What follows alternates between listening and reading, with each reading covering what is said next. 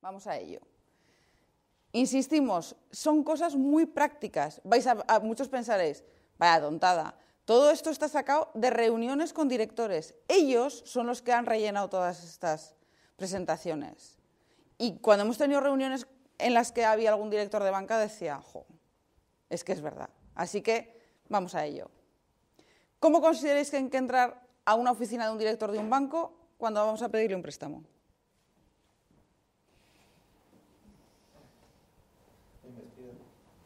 Ya llegaremos.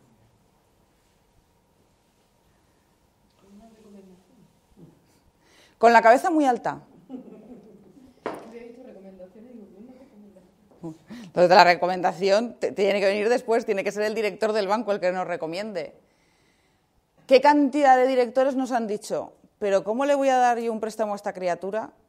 Si nada más entrar por la puerta, ya le he visto que lo que me iba a contar no era verdad.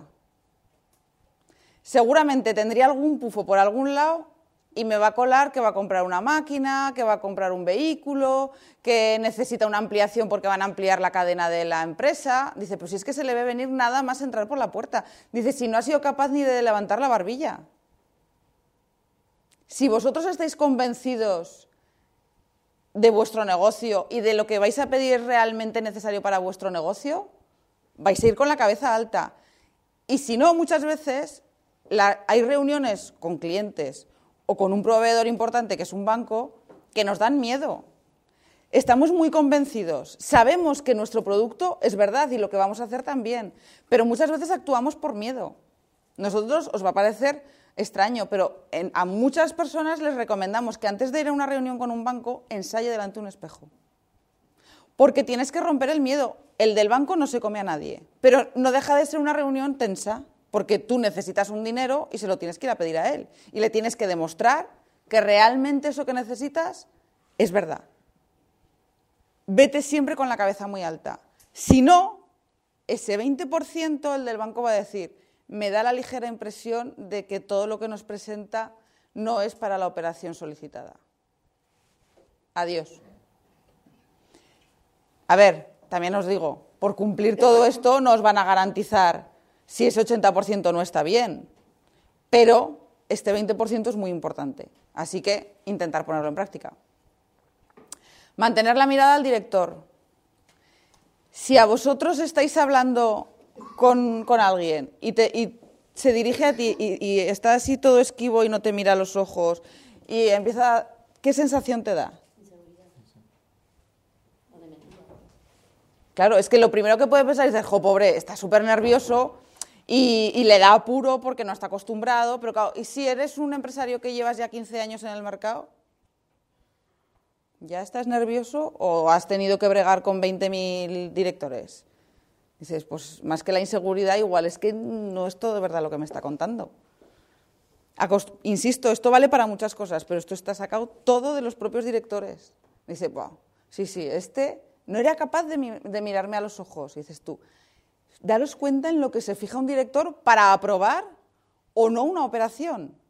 Y ya no para aprobarla, sino para que ellos se tienen que mojar, tienen que informar.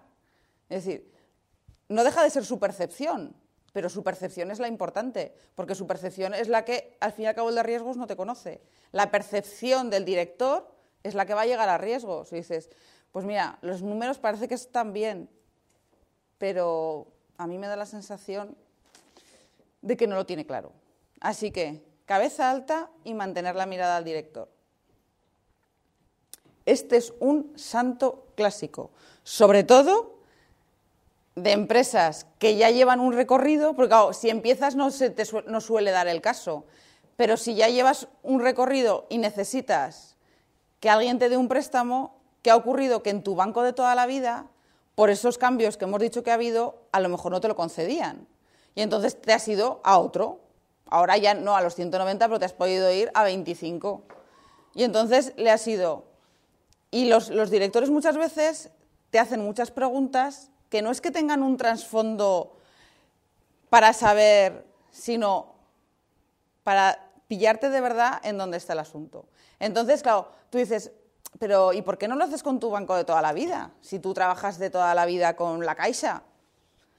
pues le puedes decir, pues mira, no, pues porque siempre con la verdad por delante, que han cambiado su política, llevamos mucho negociado, hemos decidido abrir otra cuenta en otro banco, ellos nos han aconsejado, pero hay un clásico, y os lo decimos de verdad, es un clásico, que es, con la Caixa, tú no sabes lo que me han hecho.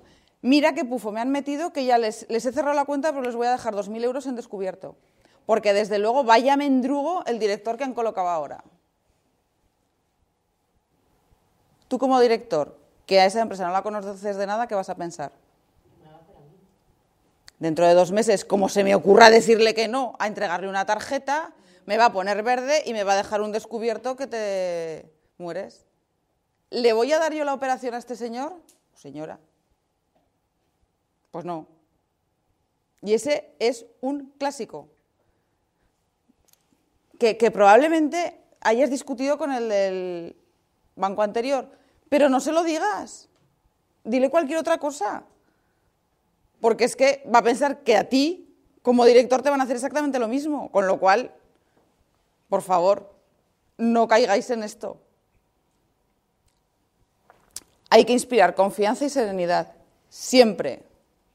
El banco que, va a valorar la confianza que tú le transmitas, la capacidad de pago que tengas y la transparencia de tus datos.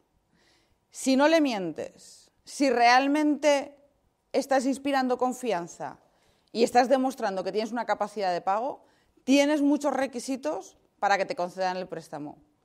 Pero si haces todo lo contrario, pues ya puedes tener unos números ideales, pero seguro que no te van a conceder el préstamo. No ocultar datos, por favor, no ocultar datos. No os podéis imaginar a ver, la mayoría de nuestros datos son públicos. ¿De dónde sacan los datos los bancos? Hay un montón de registros públicos. Los cogen de cualquier sitio, incluidas las redes sociales. Y dirás, sí, hombre, pues sí. A nosotros nos denegaron una operación con un cliente, porque en este caso el mendrugo era el cliente. Eh, había pedido un pequeño préstamo, nos decían, no, pues que necesitamos eh, no solo que los padres avalen, sino pues oye, pues a ver si tienen un piso o algo con lo que avalar. No, no, que es que mis padres no tienen ningún piso, eh, porque ellos viven de alquiler y no, no puede ser. Bueno, pues nada, no era mucho dinero, al final no era todavía la época de, bancarrota y se consiguió la operación. Eh, firmábamos un martes, nos llama el director del, del banco el lunes y nos dice, oye, ¿No decíais que vuestro cliente no tenía sus padres ningún piso? Oye, no, fíjate, eso es lo que nos ha dicho. Pues mira lo que ha puesto en Facebook. Maravilloso fin de semana en el apartamento de mis padres en Salou. Hijo, si eres tonto, nadie tiene la culpa. Es que el del banco no me ha dado el préstamo. No haberle mentido. Nadie te ha dicho que le mientas. Si tus padres no te quieren avalar, dilo y explica el por qué. Y si tiene sentido lo entenderán y si no tiene sentido no te lo darán. Pero no mientas. Hay directores de banco que se meten en los boletines y como tu nombre aparezca en un boletín por un embargo o por una multa, no conceden el préstamo. ¿Es justo? No. ¿Cuántos nos han puesto multas de radares, de mil cosas que no te has enterado? Y te la han publicado en el boletín.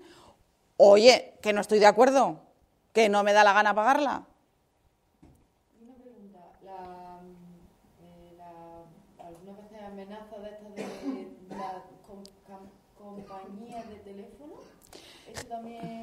A ver, generalmente estamos hablando del criterio del propio director.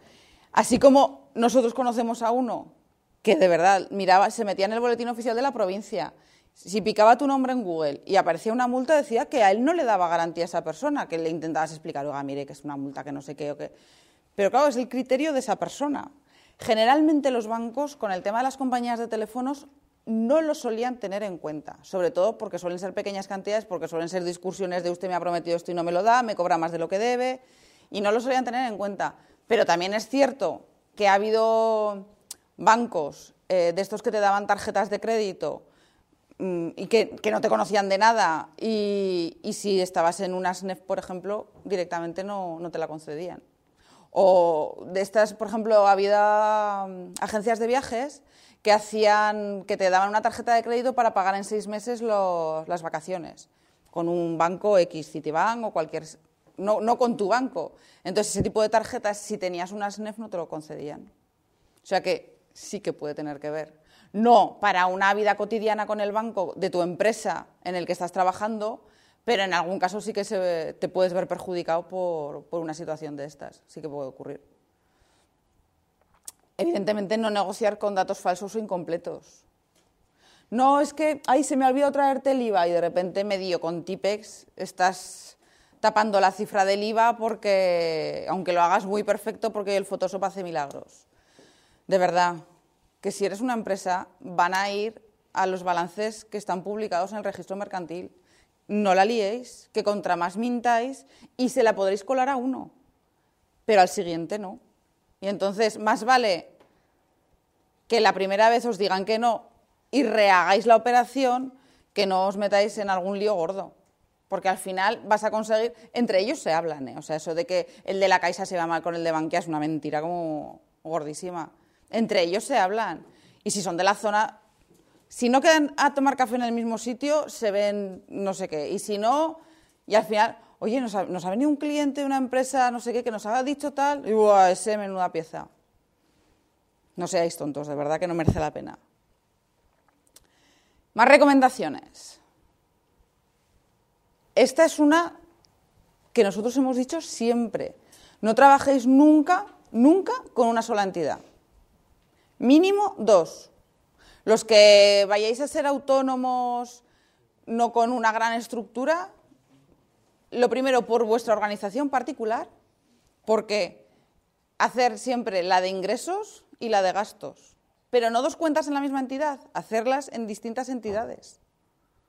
Por muchas causas. Lo primero porque tienes dos sitios a los que ir a negociar en caso de que en un momento dado necesites algo. Y por organización, porque si en algún momento Hacienda te tiene que cobrar algo, hazlo siempre de la cuenta de gastos, que tú es la que controlas, porque de repente si te viene un ingreso importante que no esperabas, como ha ocurrido, de devoluciones de IVA importantes o lo que sea, y que tú estás negociando con el banco y espera, retenme esto, no sé qué, el banco ¿qué hace? Ve dinero y hace... y no te pide ni una explicación, claro. Oye, pero ¿por qué me has hecho esto que yo tenía organizado? Bueno, pues haberte organizado de otra manera. Entonces, si a, mínima estructura que tengáis, dos cuentas en dos entidades financieras diferentes. Y si pueden ser políticamente diferentes, mejor todavía. Ya llegaremos a, eso, pero, pero, que sepáis que las entidades también tienen su propio criterio.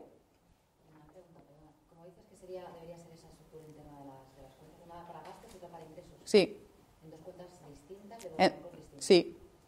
Tú, por poner un ejemplo, yo qué sé, eh, tú tienes tu cuenta de ingresos donde tú ingresas todo lo de tus clientes en, el Banco Santander. Y las cuentas donde tienes domiciliados los gastos, donde tienes domiciliados los impuestos en el Banco Popular, por ejemplo. Trabajar siempre con dos entidades distintas. pero insisto, como mínimo, es lo mínimo que cualquiera debemos de tener. ¿eh? Una cuenta de ingresos en una entidad y una cuenta de gastos en otra entidad. Como mínimo. Es una muy buena forma de organizarte porque los mm, impuestos siempre nos vienen mal. Nunca nos acordamos de cuándo llega el 20 de abril, pero llega. Entonces es una forma de ir organizándote. Entonces tú de todo lo que ingresas, nosotros, no tiene, esto no tiene nada que ver estrictamente con banca, pero como nos dedicamos a asesorar a empresas, es un premio que os doy. no, eh, lo que hacemos, nosotros lo que aconsejamos siempre es decir, si tú ingresas mil, ¿Cuántos impuestos te van a, retirar de esos mil? Seguro. Calcular que, que, como mínimo entre nóminas no sé qué, no sé cuántas va a ser un 60%. Pasar a esa cuenta de gastos es 60%. Porque ¿cuánta gente conoceréis que de esos mil se han gastado los mil? Así. Y luego han ido a pagar impuestos y que había cero. Es que yo no contaba con esto. Pues es que eso es lo primero que tenéis que contar. Que de lo que ganáis no es limpio. Que todo lo que ganéis vais a tener que pagar. Con lo cual, haceros una previsión de pagos, una previsión de gastos, que sean desde el gasto corriente hasta los impuestos, e ir metiéndole una cuenta. Y, veréis, por un lado, lo poco que cunde el dinero, Pero por otro, tendréis la seguridad que los 20, que no sé si os han hablado ya de impuestos, pero el día 20 de según qué meses a los empresarios lo tenemos como aquí clavado, 20 de abril, 20 de julio, 20 de octubre, y el 20 de enero, pues esos 20 que ten... depende. Hay impuestos que son del, día 20. Entonces, eh, que ese día 20 tengáis el dinero previsto. Y si ya lo vais guardando como si fuese una hucha, es mucho más fácil que si no habéis contado con él. Y a los tres meses, cuando has ganado 10.000 euros en enero, decir, en abril, en el 20 de abril, ¿tengo que pagar yo el qué? Que lo he ganado en enero, que ya me lo he gastado. Pues no, no. Y entonces esto es una muy buena manera de controlar para todo el mundo. Me da igual que seas autónomo que seas una empresa, ¿eh? Si ya eres una empresa con más estructura, evidentemente lo que recomendamos es que sean más bancos. Por eso, porque puede llegar un momento en que necesites abrir líneas de descuento, abrir eh, diferentes formas crediticias y que concentradas en un banco todas, probablemente ni por el propio riesgo del banco te lo vayan a dar. Y sin embargo, sí que te lo, te lo concedan repartido. A lo mejor 300.000 en uno es más complicado que 150.000 en dos, por ejemplo. Y luego tener en cuenta eso, que es que para un banco cada cliente es un moroso en potencia. Si a ti te han dejado dinero, como poco el banco va a pensar que no se lo vas a devolver. Ya utilizará todas las técnicas posibles y evidentemente te lo concederá si considera que eres de todos los morosos de esta sala el que menos pinta de moroso tiene. Porque ahora, ¿veis cómo están? Las cuotas de morosidad de los bancos están por, por las nubes. Que evidentemente no es culpa nuestra, pues la mayoría no es culpa nuestra, pero lo tienen en cuenta. Con lo cual, a la hora de darnos un préstamo, ellos lo que van a ver es el que enseguida me lo va a devolver. Más recomendaciones. El histórico no es sinónimo de éxito en la negociación bancaria. ¿Qué quiere decir esto?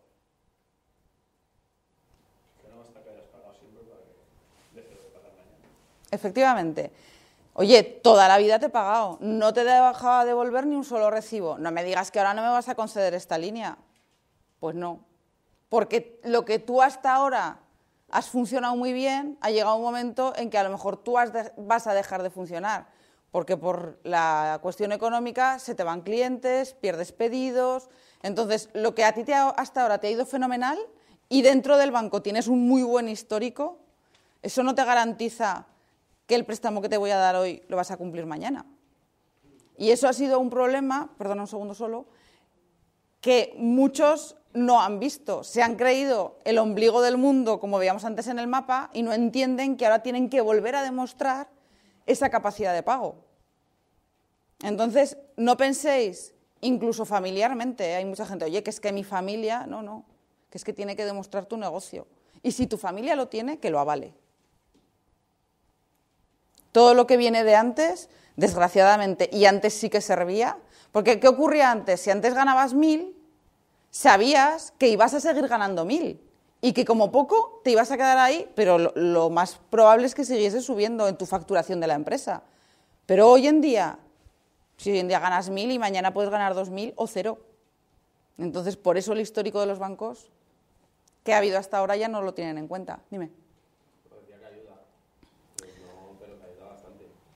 Ayudaba. A ver, acabo lo miran para lo malo, evidentemente. Para agarrarse a algo siempre lo miran. No es que mira, eh, como siempre me has estado devolviendo, pues... Pero si has tenido una cosa muy buena, ya no es tan sinónimo de que te lo van a conceder. Ya no lo valoran tanto. Antes podía ser un punto de valoración muy importante. O mucho menos. O muchísimo menos. Y luego las visitas de los directores a, vuestras instalaciones. Si, si, tenéis ya un sitio, no os extrañe que el director del banco os vaya a ver.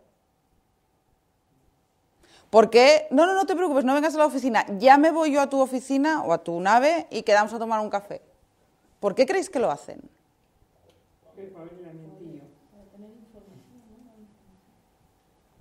Si tú les dices que necesitas otra furgoneta porque estás ampliando y llegan a la oficina, a la nave, y no ven cajas almacenadas, no ven mucho personal trabajando, la mini cadena que tienes de producción parada, ¿realmente necesitas otra furgoneta? Pero eso no puede llegar a ser un poco subjetivo y que a lo mejor no vea. A ver, generalmente eh, la- quien llega a director de un banco lleva ya una trayectoria, ya ha visto mucho. Quiero decir, a alguien que no ha estado nunca, pero es muy difícil que a un director de un banco le engañes. ¿Y qué es algo subjetivo? Ya estamos diciendo, a mí no me parece justo que porque aparezcas en un boletín oficial con una multa no te den un préstamo. Es subjetivo, pero es subjetivo de ese director, de ese 20% que estamos hablando. Entonces ellos van a ver si estás aumentando de personal o no. Porque tú les has dicho que es que como ahora tienes muchos más pedidos y has tenido que contratar más gente, necesitas otra furgoneta. Pero si van a la empresa y no hay más personal, no hay pedidos, la maquinaria no funciona, ¿ellos qué van a pensar? ¿O tienes una explicación de que justo ese día es el día de vacaciones y se lo tendrás que contar y se lo tendrás casi que demostrar? ¿O si no, ellos van a ver que lo que les estás contando no es cierto. Con lo cual, que no os asusten esas visitas, porque son reales. Y evidentemente no intentemos nunca arreglar una mala gestión con un crédito. Una mala gestión es, me he metido en un negocio que no debía, he comprado más camiones que los que debía, eh, pero no se lo cuento al del banco incluso temas personales. He regalado algo que no debía y ahora me hace falta dinero. Voy a regalar algo que... pero que mi socio no se entere. Los bancos se enteran de todo. Y al final, si contándole que necesitas una furgoneta nueva porque estás pidiendo mm, 50.000 euros, vas a tapar un agujero, pero la furgoneta no existe, se van a enterar. Probablemente antes les podías decir que querías una furgoneta, ahora te van a decir, bueno, pues no te preocupes, dame los papeles de la furgoneta que directamente te hago un leasing, un renting. No, no, que, es que no la voy a hacer por renting, que es que lo he pensado mejor y quiero un préstamo. Enséñame la factura de la furgoneta. Así. Y sobre todo, eso sí que en estos momentos se están intentando tapar muchos agujeros y están diciendo que están comprando cosas que no son. Entonces, eso ya lo saben los bancos, con lo cual no la liéis. Si necesitas tapar un agujero, dile que necesitas tapar un agujero. Que si tienes un buen director, te va a ayudar a resolver y cómo taparlo. Que es lo fundamental. Al fin y al cabo, lo que te tienen que ayudar es a tapar ese agujero. ¿No? Realizar una negociación anual con todos los bancos. Yo digo siempre, vamos a ver, si para comprarnos un pantalón de 30 euros o de 200, me da lo mismo, vamos a 37 tiendas para negociar los intereses que me va a cobrar un banco por un préstamo o incluso por las libretas, ¿no vamos a ir? Ah, no, es que como yo ya tengo el de toda la vida, ¿para qué voy a ir? ¿Vosotros sabéis cuánto valora un director de una oficina el que te preocupes por tu negocio y el que quieras año a año decir, oye, este año como tengo esta línea de descuento, tengo este crédito, tengo este préstamo, en un principio pienso que vamos a funcionar así. ¿Cuál es la política del banco? ¿Me vais a volver a cobrar mantenimiento, las tarjetas? ¿Qué vamos a poder hacer? ¿Hay algo que nos interese? Esa reunión anual que tengas con el director de tu oficina o de los dos o tres bancos con los que estés trabajando, ellos lo valoran muchísimo. Porque consideran que tú realmente, lo primero, te estás planificando a tiempo, que eso siempre es bueno dentro de un negocio, y les estás planteando tu planificación a ellos, para que ellos también se puedan organizar contigo. Y por otro lado, le estás diciendo que cuentas con ellos. Si tú tuvieses un cliente que te compra tuercas y te dice, mira, nosotros más o menos este año vamos a tener tal previsión, entonces quiero que como te vamos a comprar, en vez de mil, diez mil este año, a ver a qué, a qué precio las negociemos. Te va a parecer mucho más sincero que si 500 en 500 te está ajustando el precio y te está exprimiendo como las naranjas. Porque eso sí, tenemos últimamente un complejo de exprimidor todos todos, como clientes. Vamos a darle la vueltica a la tuerca, a ver si me dejan 10 euros más barato el no sé qué. Y llega un momento en que eso puede ser perjudicial, porque tú, como empresa dices, oye, estoy hasta el gorro de que me expriman. Y en cuanto puedas, se lo vas a corregido y aumentado. Entonces, ir de frente. Y con los bancos lo primero. A ver, ¿cómo lo vamos a hacer? ¿Cómo lo podemos hacer? ¿No? ¿Cuántos habéis tenido ya negocio? ¿Esto que os cuento suena chino? ¿Es cierto que valoraban los directores el que tú fueses de cara? Es que al final no descubrimos nada, pero tenemos que recordar cómo hacer bien las cosas. Y generalmente las cosas solo se hacen bien de una manera. Ganaremos tiempo. Y evidentemente podrás comparar por un lado si tú vas a pedir un crédito y hombre, y transmitirás una serie de responsabilidad que de la otra manera no lo vamos a conseguir. A mí hay una cosa que no me gusta, que es hablar yo sola. Por eso solemos hablar dos, no, no es por eso. Sino que me gusta que compartáis, que compartáis vuestras experiencias. Porque aunque no hayáis montado empresa todavía, muchos de vosotros sí que habréis ido alguna vez a un banco y sí que habrás visto cómo funcionan. O sí que os gustaría, como futuros empresarios, como vuestros clientes o proveedores. Y esto sirve muchas veces no solo para los bancos. Entonces, quiero que interactuemos un poco más. Aunque sé que es, y le decía antes a Fabián, a ver, por un lado esto son 20 horas concentradas en dos, pero vamos a hacerlo más participativo, porque sin hablar de bancos esto es un poco aburrido. Que el tipo de interés no sea el centro del universo. ¿Qué quiere decir esto? Venga, ya que te dejo.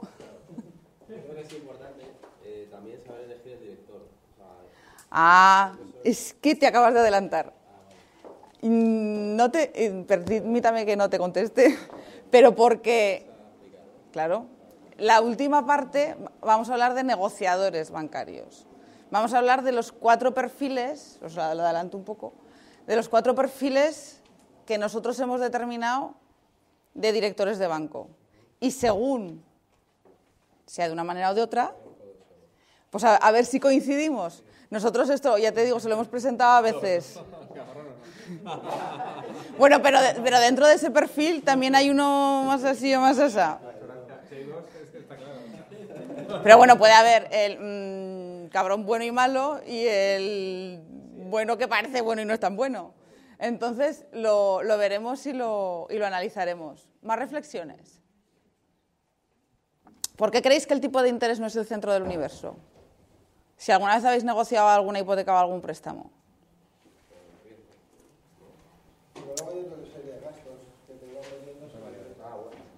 Efectivamente, muchas veces, antes hablábamos, la, hi- la hipoteca al 0,18 o al 0,45.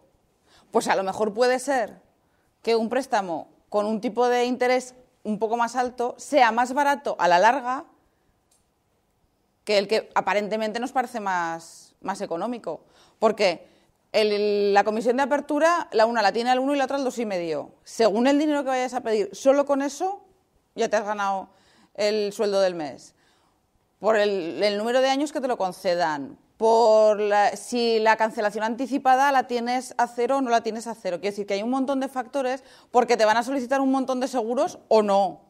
Porque te vas a tener que casar con el banco mm, de por vida. Porque quiero decir que hay un montón de riesgos que tú a la hora de, de valorar ese préstamo dices, a ver, 10.000 a este tipo de interés con estos condicionantes, que al final suma esto, y 10.000 con este tipo de interés pero con todos estos condicionantes. El total es el que tienes que mirar. Muchas veces, y eso nos ha pasado, nos hemos centrado solo. ¿Por qué? Porque a ellos les ha interesado. Ellos han hecho la publicidad del 0,18, el 0,25, el 0 no sé qué. Y nos metían en la cabeza que lo que nos teníamos que fijar única y exclusivamente era en eso. Y luego ya nos lo cobraban por otro lado. Pues ahora nosotros, que ya nos hemos dado cuenta que a ellos solo les interesa vendernos eso, tenemos que saber qué es todo lo que tenemos que analizar y no fijarnos solo en el tipo de interés, porque muchas veces no es lo más importante. Hay que ver el coste global de la operación. El tema de las comisiones son importantes. ¿eh? De una comisión de, cancelación o de cancelación anticipada o de apertura de un banco a otro, de verdad que hay un montón de diferencia. Entonces, lo que te compensa por un lado, muchas veces lo pagas por otro. Lo hemos dicho, el banco es un proveedor más. Negociar con él. Si tú para comprar folios te vas a tres empresas o cuatro para ver a quién te deja a 2,12 el paquete, si vas a pedir 150.000 euros, ¿qué manía tenemos? Que el primero que nos dice que sí, le besamos. Mal. Ir a preguntar a varios sitios. Porque a lo mejor el primero que, te dice que sí no te da lo que más te conviene. En este momento hay una serie de productos que a ellos les interesa vender, pero a veces no son los que a ti te interesa comprar.